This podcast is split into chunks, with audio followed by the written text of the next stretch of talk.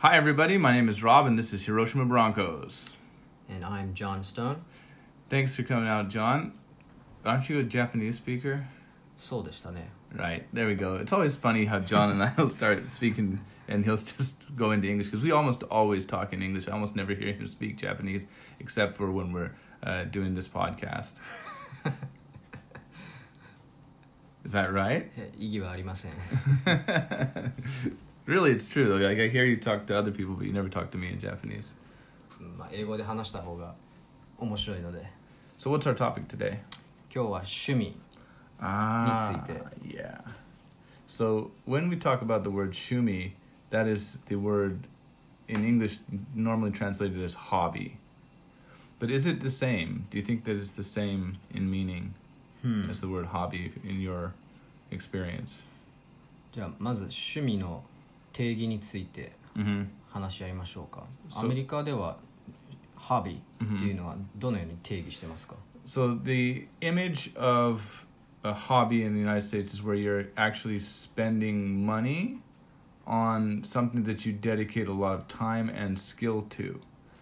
Um, so there's certain things like Japanese might say if you if you ask them what their hobby is, they might say window shopping or listening to music. And I'd say that in most cases those are not hobbies. Those are more like pastimes. なるほど。じゃあ、パスタイムっていうのは何ですか So a pastime is something that you just do when you have free time. Do you have a word for that in Japanese? 暇な時間にすること。 Yeah. そうすると暇つぶし暇つぶしが一番 Himatsubushi. 当たりますかね So what does the word subushi mean?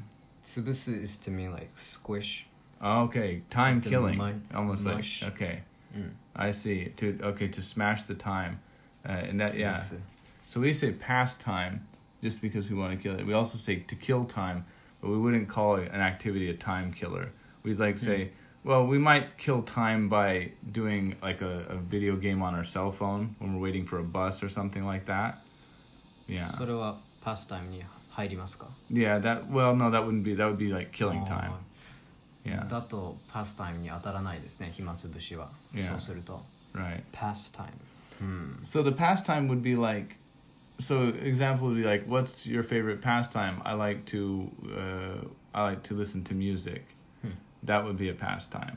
Uh, or what do you do in your free time? Um, sometimes I do some cooking.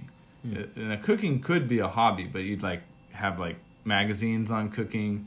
You'd be like watching all of the the v- videos on YouTube for for about being a chef. So the the idea of a pastime and a hobby is, is they're slightly different, but they're basically the same thing.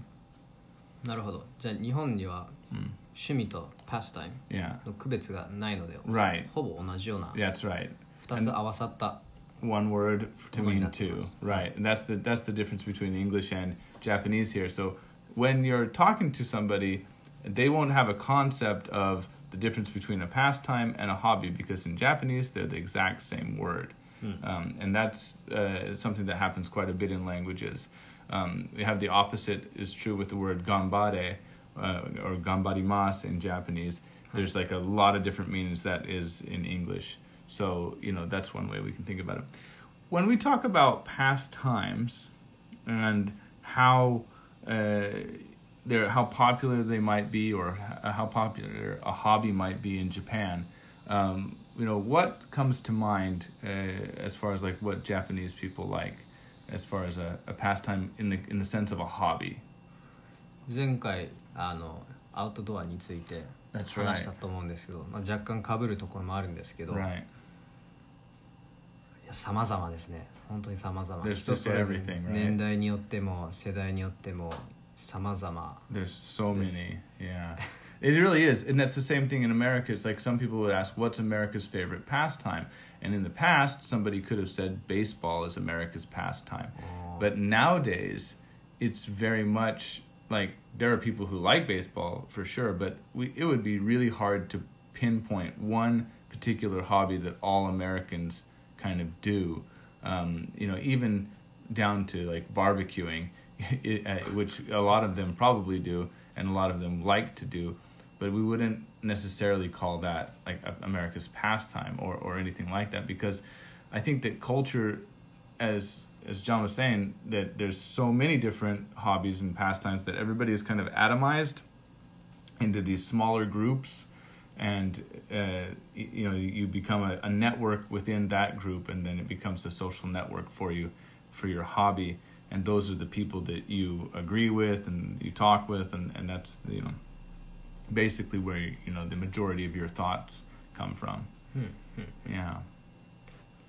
じゃあアメリカで一番人気な人気な趣味って聞いてもピンとくるものはない、 Yes, exactly. Same as uh, my same question for you in Japanese. I couldn't, you know, come up with one in in, in uh, for Americans either. 3つ挙げるとしたら 何が頭に浮かびますか Okay, so if I think about three top uh, pastimes or hobbies in the United States, I'd say like car people, like people that are really into cars ああなるほど on some level. And I- Car mania. yeah, people that are really into car, and then I would say like kind of like um, cooking.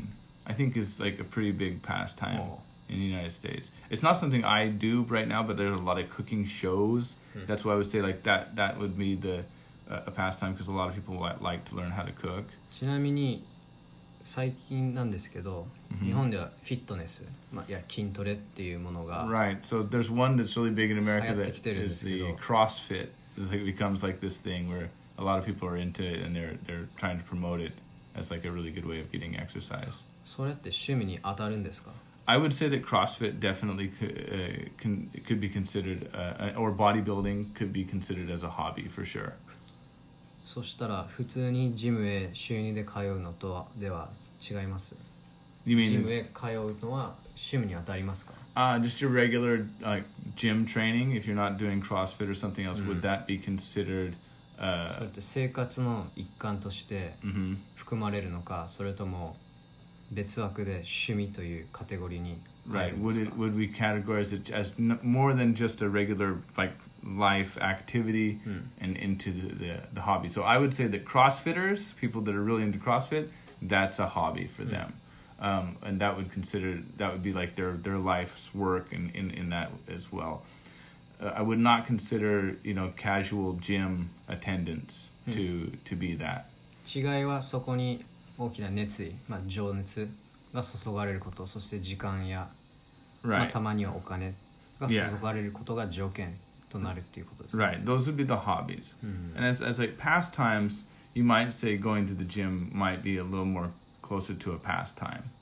You なるほど、because it's just something you do, まあ、you know. 特別好きだからやるっていうわけでもなく、まあ、健康になりたいだとか、Right. Just a health, it'd be like more of a health decision. You Not do, always. you, you're doing it just out of, you know, n- more of a necessity than, than as a hobby. Although CrossFit is not necessarily uh, m- made to make everybody super healthy, it's made to make people super CrossFitty.